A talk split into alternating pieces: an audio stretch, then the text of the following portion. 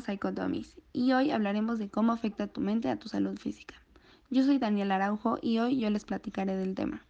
Debemos aclarar que nosotros no somos expertos y lo que les vamos a decir es una investigación y nuestros puntos de vista. Los invitamos a siempre acudir con un profesional y no autodiagnosticarse. Con nosotros también está Rodrigo, Dania y Caro, que harán unas preguntas sobre el tema. Hola, ¿cómo están? Hola, muy bien, gracias. Qué bueno. Entonces empezamos. ¿Tienen alguna pregunta sobre lo que vamos a hablar? No, ninguna. Puedes empezar. Muy bien. Pues el cuerpo y la mente son aliados muy poderosos. La forma de pensar de una persona puede afectar cómo se siente y viceversa. Por ejemplo, si una persona tiene una preocupación constante, al igual que un estrés muy fuerte sobre un tema en específico, puede causar que los músculos se tensen, dolor de, la, de cabeza, hasta dolores de estómago. También puede llegar a causar graves problemas.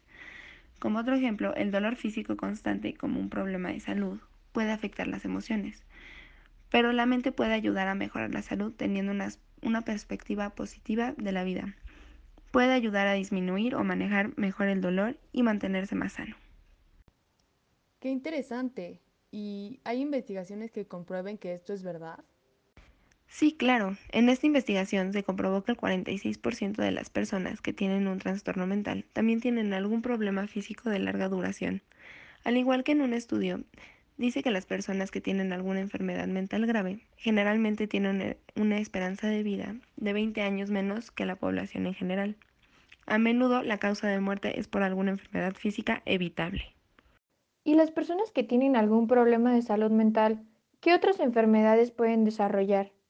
Estas personas tienen mayor probabilidad de sufrir de diabetes, cardiopatías, cáncer de colon y de mama. Por eso, cuando alguien se refiere a la salud física o mental, estas deberían de tratarse juntas, ya que existen muchas asociaciones entre salud mental y enfermedades crónicas que tienen un impacto muy grande en las personas. La Organización Mundial de la Salud, la OMS, define que un buen estado de salud de salud es un estado de completo bienestar físico, mental y social y no solamente la ausencia de enfermedades. También dice que no hay salud sin la salud mental. ¿Y existe algún día de la salud mental? Sí, de hecho es el 10 de octubre. Ese día se identifican algunos efectos de la salud mental en la física y viceversa.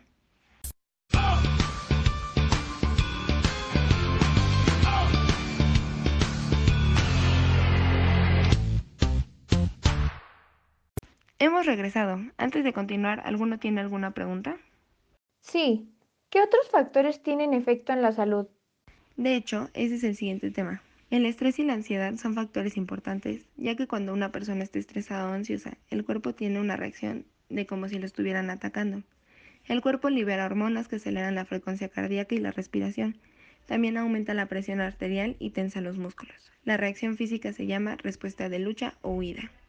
¿Y para qué sirve esta reacción? Esta sirve para evitar un accidente u otro peligro, pero si la persona está estresada constantemente, la respuesta de lucha huida va a durar mucho tiempo y la presión arterial se puede quedar elevada afectando el corazón. Cuando la persona es capaz de relajarse, el cuerpo va a dejar de producir las hormonas que generan estrés, aliviando la sensación de estrés y la persona se queda en un estado de calma físico y mental. He escuchado que la depresión es un problema muy grande en la salud. ¿Esto es cierto? Sí, de hecho es uno de los más grandes. Según la OMS, este año la depresión será la principal causa de discapacidad de la población a nivel mundial. Existen varios estudios que relacionan la ansiedad y la depresión con el aumento de riesgo de muerte por enfermedad cardiovascular y por cáncer.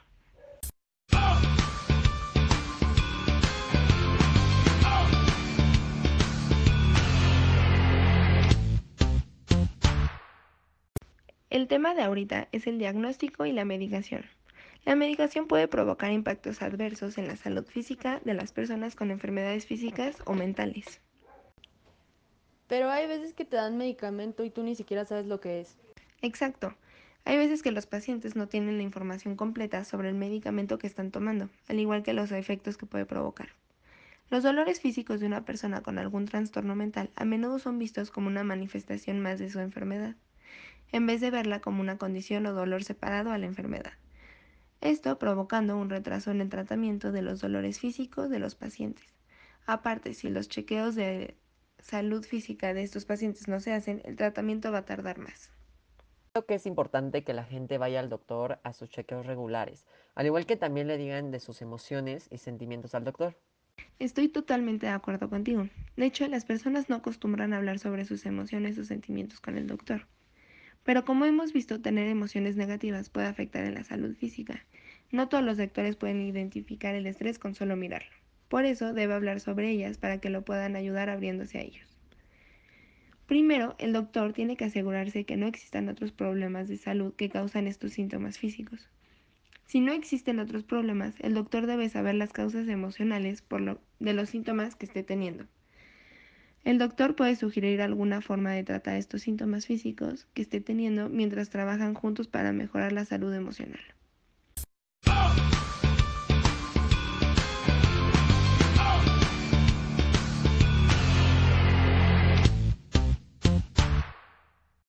Existen muchos factores que afectan a las personas con una enfermedad física o mental a la hora de comer de manera saludable o hacer ejercicio. Las personas que tienen una buena salud emocional son muy conscientes de sus pensamientos o comportamientos. Hemos aprendido maneras saludables de lidiar con el estrés y los problemas que son una parte normal de la vida. Pueden pasar cosas en la vida que perturben su salud emocional, llevando a fuertes sentimientos de tristeza, estrés o ansiedad. También los cambios buenos pueden ser tan estresantes como los cambios no deseados. Un cambio malo puede ser enfrentar la muerte de alguien querido o tener una enfermedad, ¿no? Sí, también puede ser que alguien se ha despedido de su trabajo, tener un hijo que sale o regresa a casa, divorciarse o casarse, conseguir un ascenso en el trabajo, experimentar problemas de dinero, mudarse a un nuevo hogar o tener o adoptar un bebé. ¿El sistema inmunitario tiene algo que ver con esto? Sí, de hecho, el sistema inmunitario se puede debilitar por una mala salud emocional, siendo más propenso a tener resfriados u otras infecciones. Cuando se siente estresado, ansioso o molesto, no puede cuidar su salud como debería. Es posible que falten ganas de hacer ejercicio, puede que no coma alimentos saludables, pero el abuso del alcohol, tabaco o drogas puede afectar aún más su salud emocional. ¿Hay algunos síntomas que deberíamos tener en cuenta? Y estos son algunos de una mala salud emocional. Dolor de espalda, cambios en el apetito, dolor de pecho, estreñimiento o diarrea, sequedad en la boca, cansancio extremo, dolor y malestar general, dolores de cabeza, presión arterial alta, insomnio, problemas para dormir, desvanecimientos, palpitaciones, sensación de que su corazón se acelera, problemas sexuales, dificultad para respirar, rigidez en el cuello, sudor, dolor de estómago y aumento o pérdida de peso.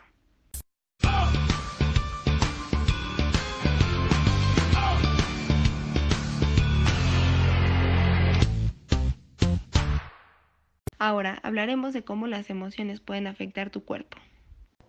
¿El estrés te puede crear problemas en los órganos o solo problemas mentales? Es posible que se desarrolle un problema de presión arterial o una úlcera de estómago después de un evento estresante como la muerte de un ser querido.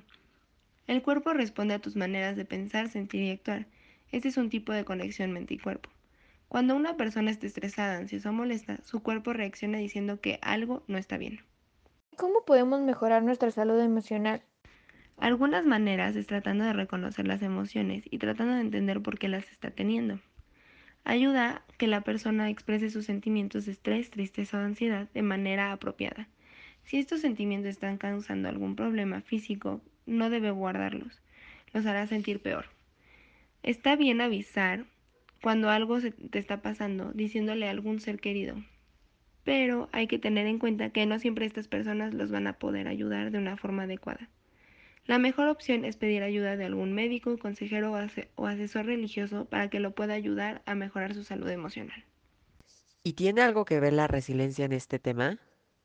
Sí, mucho. Las personas que tienen la capacidad de resiliencia pueden enfrentarse al estrés de una manera más saludable.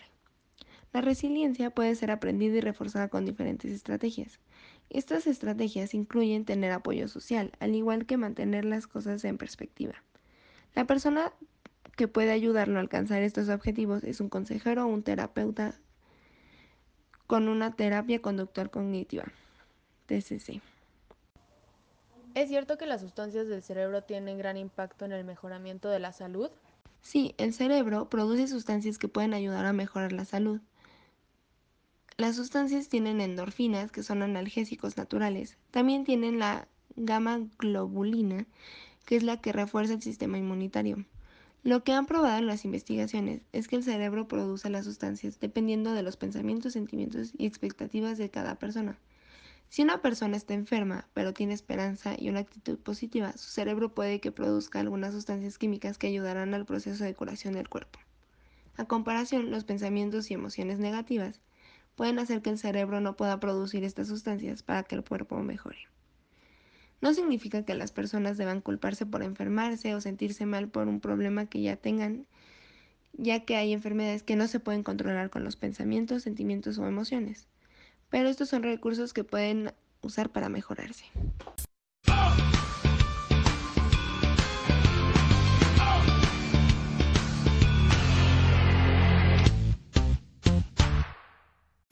Por último, hablaremos de la importancia de la relajación al igual que tener una vida equilibrada.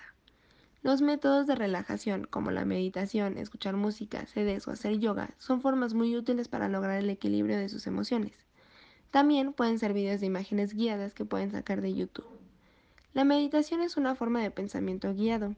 Esta puede tener muchas formas. Por ejemplo, es posible por medio del ejercicio, estiramientos o respiraciones profundas. También es importante la buena alimentación. Es cierto, para tener una buena salud emocional es muy importante cuidar el cuerpo con una buena alimentación, dormir las horas adecuadas y hacer ejercicio para aliviar la tensión acumulada. También debe tener control sobre las drogas y el alcohol. Su consumo excesivo puede causar otros problemas como familiares y de salud. ¿Algún consejo que nos pueda dar antes de terminar? Sí, claro. Primero, para vivir una vida equilibrada, uno debe concentrarse en las cosas por las que se siente agradecido con y en la vida. Un consejo muy útil es que no debe obsesionarse con los problemas de trabajo, la escuela o de la casa, ya que pueden conducir a sentimientos negativos. Esto no significa que tenga que pretender ser feliz cuando esté estresado, ansioso o enfadado. Es importante que pueda enfrentar estos sentimientos negativos, pero al mismo tiempo debe centrarse en lo positivo de la vida. Es posible que utilice una agenda para llevar un registro de las cosas que lo hacen sentir tranquilo. Unas investigaciones han demostrado que tener una actitud positiva puede mejorar la calidad de vida de las personas, al igual que dar un impulso a la salud. Puede encontrar maneras para deshacerse de las cosas que le hagan sentir estresados o abrumados. Debe darse el tiempo para disfrutar de las cosas que le gusten. ¿Alguna otra pregunta? No, ninguna otra pregunta. Muchísimas gracias. Bueno, entonces concluimos con el capítulo de hoy, de cómo afecta tu salud física a tu salud mental. Muchas gracias por escucharnos. Nosotros somos Psycho y nos vemos en el próximo capítulo. Hasta luego.